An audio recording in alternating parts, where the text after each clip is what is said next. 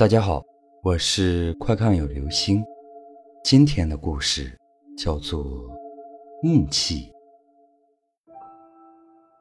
单位里的新同事楚天是一个有特殊能力的人。一天，同事拿来一张照片，把照片上的人指给他看，想让他了解一下单位里的人员脉络。当同事的手指指到秘书小烟的时候，楚天突然无比确定地冒出了一句：“这个人已经死了吧？”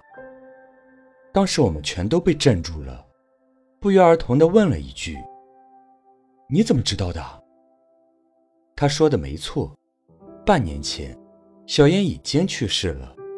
可关键是，楚天是新人，在被招进来之前，他跟单位没有任何交集，他不可能知道这件事。尽管我们再三追问，楚天只是讪讪的回应：“我猜的。”后来，我跟楚天渐渐混熟了。一次酒后失言，他道出了原委。原来楚天打小就具备一种能力，他的眼睛能通过照片判断出一个人是不是已经死了，或者是否死期将至。按他的话说，已死之人。和大限之日不远的人，容貌会充满木气。他只需要看一下照片，便能精准地认出来。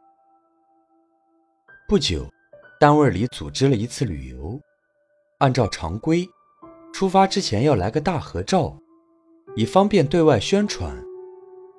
咔嚓，随着快门键的声音，所有人都被圈进了镜头内。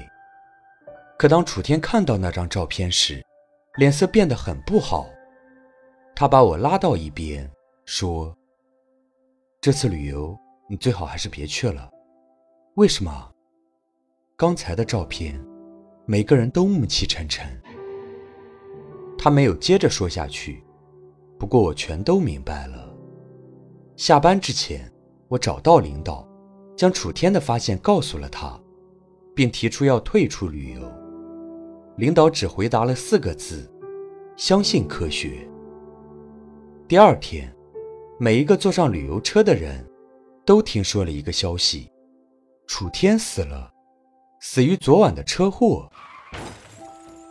据说，人之将死，身体便会充满木气，包括眼睛。用木气沉沉的眼睛看世界，当然一切都会变得木气沉沉。